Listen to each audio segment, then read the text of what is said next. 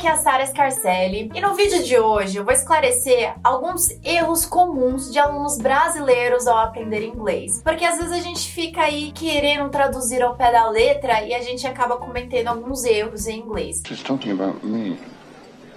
Hoje você vai aprender de uma vez por todas a não cometer mais esses erros em inglês. Combinado?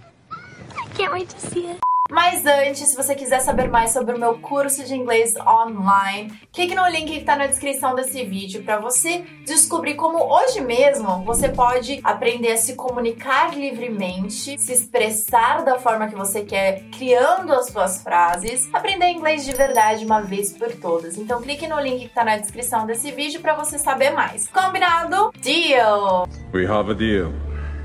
Mas antes de tudo, deixa eu falar aqui, olha, não se cobre tanto, tá bom? Porque errar faz parte do processo de aprendizado. E tá tudo bem. A gente vai errar e conforme a gente tá errando, a gente vai se ajustando e a gente vai melhorando. E com a prática, a gente chega à perfeição. Practice makes perfect. Então, fique tranquilo que você tá assim no caminho certo. E o vídeo de hoje é só para você se atentar nesses errinhos de brasileiro mesmo, porque a gente acaba traduzindo ao pé da letra. Então eu vou te falar o primeiro, ó. Como que você traduziria para inglês a frase? Eu demoro um segundo para me inscrever no canal da Sara.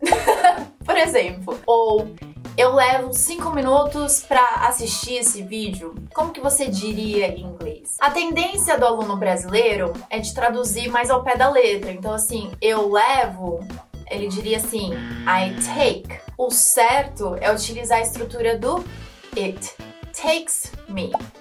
It takes me. Então, eu levo ou eu demoro 5 minutos para assistir esse vídeo. It takes me 5 minutes to watch this video. Ou it takes me 1 second to subscribe to your channel. Ou it takes me 3 minutes to answer her email. Você sempre vai utilizar essa estrutura do it takes me, o tanto do tempo, to fazer a tal atividade. Então ele funciona mais ou menos assim: It takes me five minutes to watch this video. I take só existe para quando você pega alguma coisa, tá bom? I'll take my cell phone. Eu vou levar meu celular. Eu levarei meu celular. Agora, se eu quiser falar, eu levarei cinco minutos para buscar o meu celular. Você diria It will take me five minutes to pick up my phone. I take é fisicamente, tá bom? E já eu levo um período de tempo é it takes me, alright? It takes me miles. Errinho número dois é quando a gente fala sobre a idade, né? No português a gente costuma falar eu tenho 30 anos. E a gente sabe que ter em inglês é have. O natural, quando você quer traduzir ao pé da letra, é falar eu tenho 30 anos. Você faz o eu, I, o ter, have, e o 30 anos, 30 years old. Mas não está certo, porque em inglês a gente fala I am 30 years old. Então a gente fala assim: eu sou a Sarah, I'm Sarah, eu sou casada, I'm married, eu tenho 30 anos, I'm 30 years old. Então é I am. I'm 30 years old. Me conta aí, how old are you? E responda corretamente aqui nos comentários. I am tanana years old. Conta aqui pra mim, tá bom? I'm 30 years old. Último, porém não menos importante, last but not least, um outro errinho que a gente comete em inglês é quando a gente quer falar que a gente gostou de alguma coisa, porque a gente sempre fala em português, né? Ah, eu gostei. Você gostou? Gostei.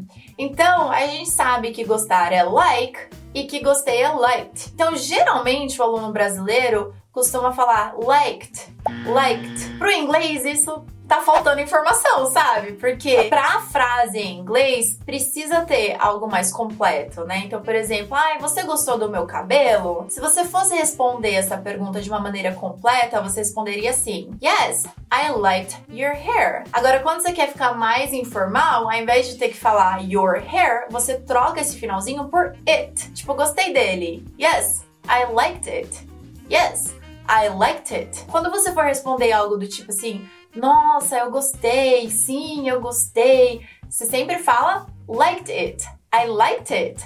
I loved it. Eu amei. I loved it. Então, assim, me conta. Did you like this video? Você gostou desse vídeo? E eu quero ver todo mundo respondendo. I loved it. I loved it. Também nem precisa sempre falar só o I loved it. Você pode só falar loved it. Loved it. Amei. Loved it! Então vamos lá, resumindo rapidamente para você nunca mais esquecer. Em primeiro lugar, eu levo 5 minutos para assistir esse vídeo. It takes me 5 minutes to watch this video. Eu tenho 30 anos. I am 30 years old. Ou I'm 30 years old. Eu amei esse vídeo, né? Você gostou desse vídeo? Amei. Só o amei em inglês fica loved it. Ou gostei em inglês fica liked it. Coloca esse it aí. Yeah, I will do that. Gostou? Você já cometeu algum desses erros? Ficou mais fácil de entender por que, que a gente tem que tomar cuidado ao traduzir ao pé da letra? E principalmente, não se cobre tanto. Errar faz parte. É claro que a gente vai querer traduzir ao pé da letra. É super normal, mas agora que você já sabe, você pode se atentar melhor. Ó, se inscreva no meu canal se você ainda não for inscrito e principalmente compartilhe esse vídeo com seus amigos para todo mundo saber os perigos de traduzir ao pé da letra dessa forma, tá bom? E também deixa eu te falar, me siga aí nas redes sociais, tem dica de inglês todos os dias, tem aulas ao vivo, tem muito conteúdo gratuito para você. Follow me on Instagram, TikTok, Twitter. Thank you so much for watching. I'll see you next week or every day on social media. I'll see you then, guys. Bye bye.